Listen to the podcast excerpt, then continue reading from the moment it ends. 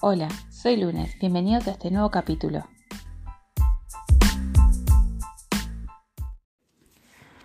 Hola, ¿cómo están?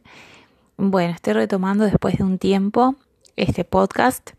Eh, en el primer podcast que había emitido les había comentado que surge por todo el tema del coronavirus y la pandemia que había generado en, eh, que yo estaba en seguro de paro y les había dicho que ustedes iban a ser los primeros en darse cuenta que había vuelto a trabajar, justamente porque, bueno, iba a disponer de menos tiempo y, fue lo que pasó. Por eso estuve tanto tiempo sin, sin publicar nada.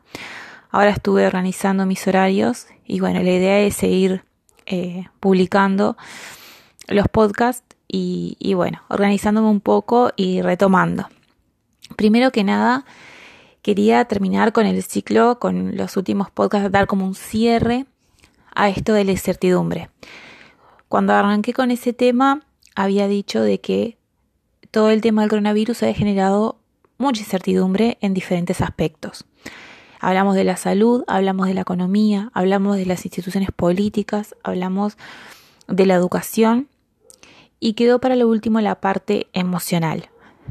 Em, creo que este, esta pandemia generó incertidumbre emocional en el sentido de que provocó en forma generalizada emociones fuertes de todo tipo de color y la incertidumbre era no sé si lo que estoy sintiendo está bien. Había gente que tenía bronca, había gente que estaba descreída, había gente que sentía frustrada por ver cómo actuaban los demás, gente que tenía miedo, gente que se angustiaba, que estaba estresada, gente que estaba esperanzada incluso, ¿no? De que esto iba a ser un cambio, de que íbamos a salir de esta cuarentena o de esta pandemia transformados. Puede que sí, puede que no, pero lo que es real y es innegable es que generó un montón de sentimientos distintos. ¿Y cuál es el correcto? O sea, ¿qué es lo que se tendría que sentir frente a esta situación? Creo que ahí viene el tema de la incertidumbre, ¿no? Todo esto que se venía sintiendo, diferentes cosas, cada uno algo distinto, lo que es propio de las emociones, ¿no? De, la particularidad de cada ser humano, pero también todas las emociones estaban ahí, porque la particularidad de nuestro tiempo, más allá de la pandemia, es el tema de las redes sociales y las, las comunicación, que ya no solamente vemos lo que un programa, un informativo o, o un programa de televisión nos muestra, un documental, un, no sé, una telenovela, sino las personas, nosotros, cualquiera de nosotros, como por ejemplo en este podcast, yo, podemos expresarnos de todo nuestro pensamiento, nuestros conocimientos, pero también nuestras emociones. Y creo que eso pasó ahora, o sea, se notó más ahora, que la gente estaba sintiendo muchas cosas distintas y todo eso lo volcaba hacia afuera lo expresaba a través de diferentes medios y nos podía llegar, a lo que sentían los demás nos podía llegar a nosotros fácilmente.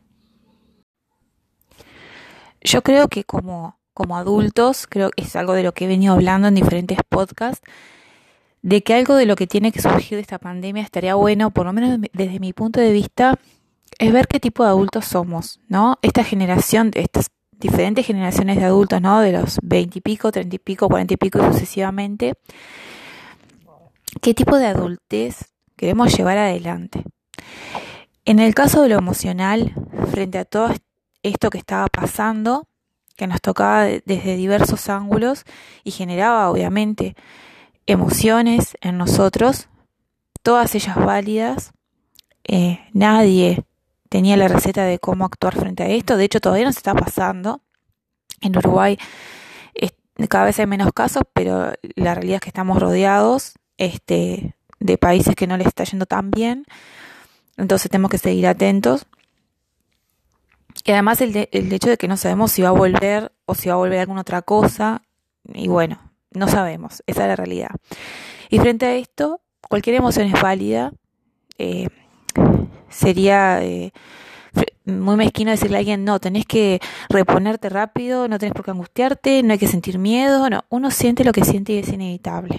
Ahora, creo que nuevamente tenemos que apelar al, al sentido común, al de cada uno, a mirar hacia adentro y decir, bueno, pasa esto, que es único la historia, que es nuevo para mí y me genera un montón de emociones. Ahora, me voy a aferrar a estas emociones. Primero analizar por qué me surge la emoción que siento. Porque por algo a algunos les da miedo, por algo a otros les da angustia, por algo a otros les da esperanza, por algo otros se frustran con las actitudes de otras personas. ¿Por qué surge esta emoción en mí? Reflexionar un poco. Y si no es una emoción que me esté sirviendo, la tengo que dejar ir o tengo que trabajar para que esa emoción no controle mi actuar.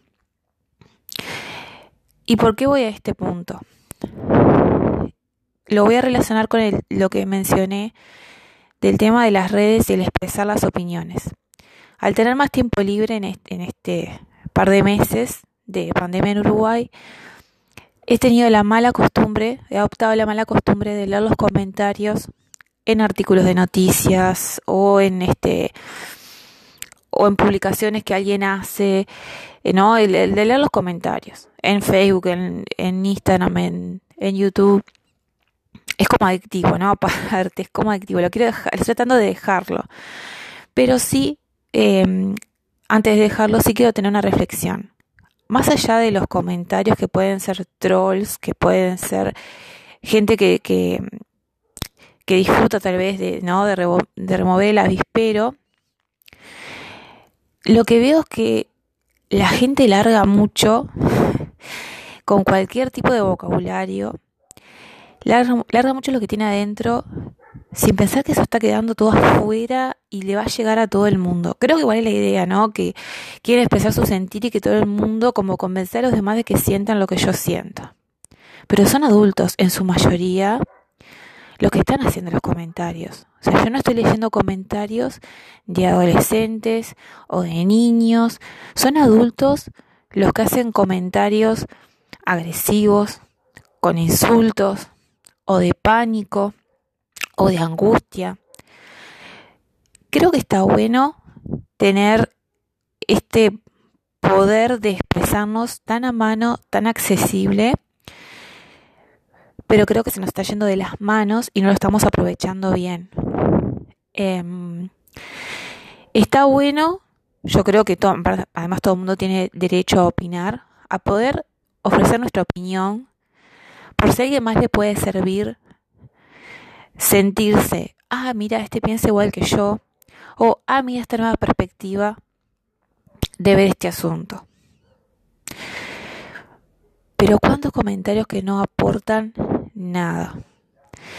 Y no me refiero solamente a los comentarios de odio. Incluso las personas que, que están expresando su angustia o su miedo, pero no aportan, no suman. No es que esté mal que lo sientan, no es que esté mal que se quieran desahogar, pero hay que ver dónde, ¿no? Em, creo que si es un ámbito público, como son las redes, como es YouTube, que es algo que le puede llegar a cualquiera y cualquiera lo puede leer, tenemos que tener cierto pienso en lo que voy a expresar. Por supuesto que es un derecho, pero como adultos como personas, como seres humanos, parte de una sociedad, em, no puedo volcar cualquier cosa que tengo adentro a, al aire.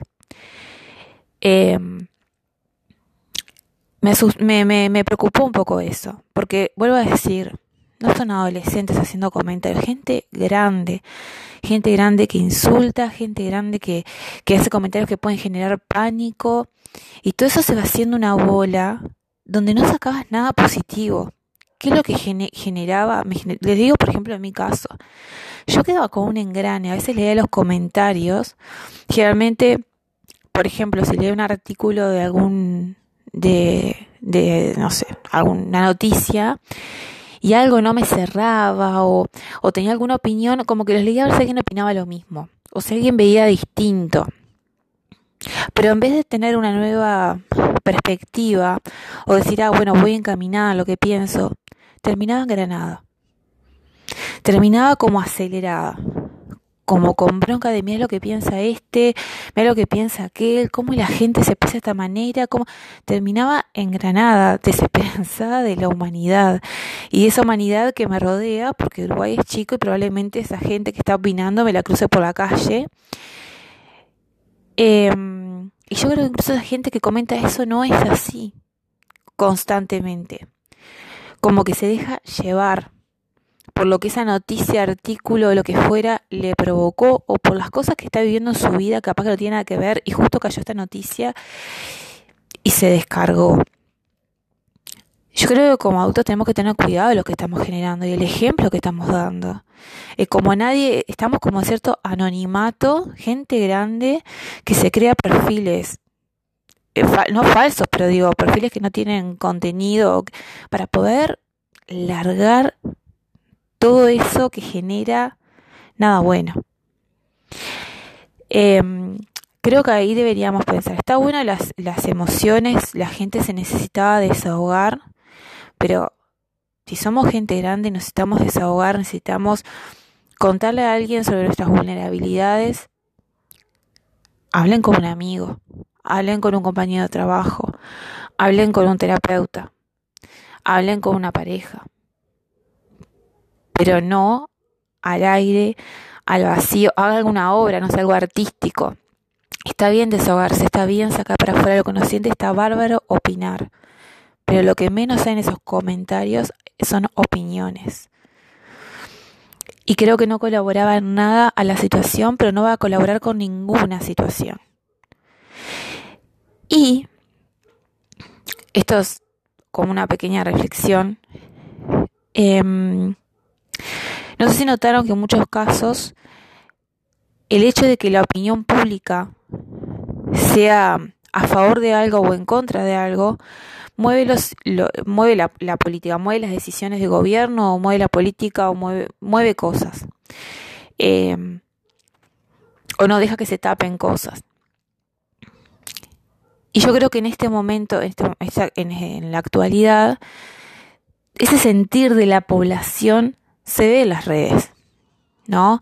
Si pasa algo que hace que, no sé, un hashtag o una palabra sea tendencia en Twitter, creo que no solamente los youtubers o las empresas de, marketing son las que están atentas a qué es lo que es tendencia en Twitter, en Facebook, en esto o en lo otro. Creo que también los políticos, los partidos políticos de este país y de todo el mundo también están atentos a, eso. ¿Cuál es el sentido de la ciudadanía para actuar en consecuencia? Y esto puede ser bueno, pero también puede ser malo. Por lo que yo digo de las emociones, lo, estoy, lo, quiero, eh, lo quiero vincular a ese tema de las emociones.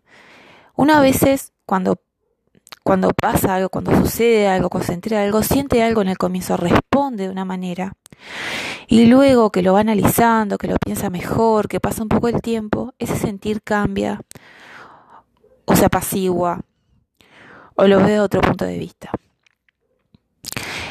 Entonces, ¿a qué voy con esto? Si nosotros en las redes vamos a comentar sin un pienso previo, Cualquier emoción que sintamos, la primera, sea cual fuere, sin importarme ningún tipo de consecuencias, sin importarme quién lo va a leer, sin importarme absolutamente nada, lo único que quiero es destilar veneno, quiero volcar mi miedo, quiero volcar todo eso. Puedo hacer que las personas que están interesadas en cuál es el sentir general de una población actúen en consecuencia de esos sentimientos que son del momento, que son irracionales. Entonces, quiero tomar un momento acá para, quiero dejar claro cuál es mi, qué es lo que yo veo. Vieron que las masas cuando se enfurecen, yo asocio todos estos comentarios de, de, de, Facebook, que es donde yo, por ejemplo, veo noticias, pero puede ser en otras, en Twitter, que yo, por ejemplo, no uso, cuando pasa algo puntual que mueve a una gran cantidad de gente, los comentarios que son montones y que son agresivos o que son de pánico, más acordar las, no sé, lo asocio a una masa enardecida en las calles haciendo lío, ¿no? rompiendo cosas como lo asocio a eso, pero en vez de estar en las calles están las redes, la gente tecleando. ¿Qué pasa cuando las masas se desesperan y salen a las calles y atacan? Obligan de alguna manera a las instituciones a actuar, a responder rápido por eso. Y con las redes me parece que pasa lo mismo. Si yo quiero obtener votos, ¿no? Voy a salir a, actuar de acuerdo a lo que esas masas que están tecleando quieren. Pero ¿cuán verídico va a ser eso que digan? ¿Realmente responde a lo que esa, a ese político, a esa institución, a ese gobierno u oposición piensa? a sus valores, a sus ideales, o va a ser solamente respuesta a la emoción de, de esta gente del momento. Y mañana si es otra emoción va a ser otra la respuesta. Y pasado si es otra emoción es otra la respuesta. Creo que no tenemos que perder de vista que las opiniones y comentarios que publicamos en las redes están siendo seguidas. No podemos obviar esa parte. Y tenemos que tener conciencia de esto para poder usarlo a nuestro favor, como ciudadanos, como población. Eh, los comentarios en las redes se ha convertido en una forma de presión, porque es una manera rápido que genera pasar la información de un ciudadano a otro y genera adhesión a un tema y por lo tanto decidir si voto o no voto, si apoyo a un partido o apoyo a otro. Tenemos que, no podemos perder esa conciencia. Porque si somos irracionales y si somos emociona emotivos y no medimos las consecuencias, lo que vamos a obtener son partidos o instituciones que nos van a manejar como quieren, que nos van a tapar el ojo, que nos van a mostrar espejitos de colores y nosotros nos vamos a calmar. Entonces yo creo que está bárbaro que uno pueda expresarse, que uno pueda desahogarse, que uno pueda decir lo que siente, pero también tenemos que tener cuidado como adultos que somos del ámbito y las consecuencias que puede generar. No está cayendo saco roto y no, no es solamente el resto de la población que está viendo tu opinión o que está viendo tus comentarios no solamente el vecino o no es solamente el que piensa lo opuesto a vos y que pensás que leyendo su comentario, tu comentario le va a dar bronca o va a estar de acuerdo contigo, vas a transformar su mente. No son solamente esas personas que están leyendo tus comentarios. Entonces, eso no hay que perderlo de vista. Bueno, voy terminando por acá. Este, en mi idea es una por semana ir sacando un podcast y bueno, como digo, siempre la idea es dejarlos pensando. Hasta la próxima.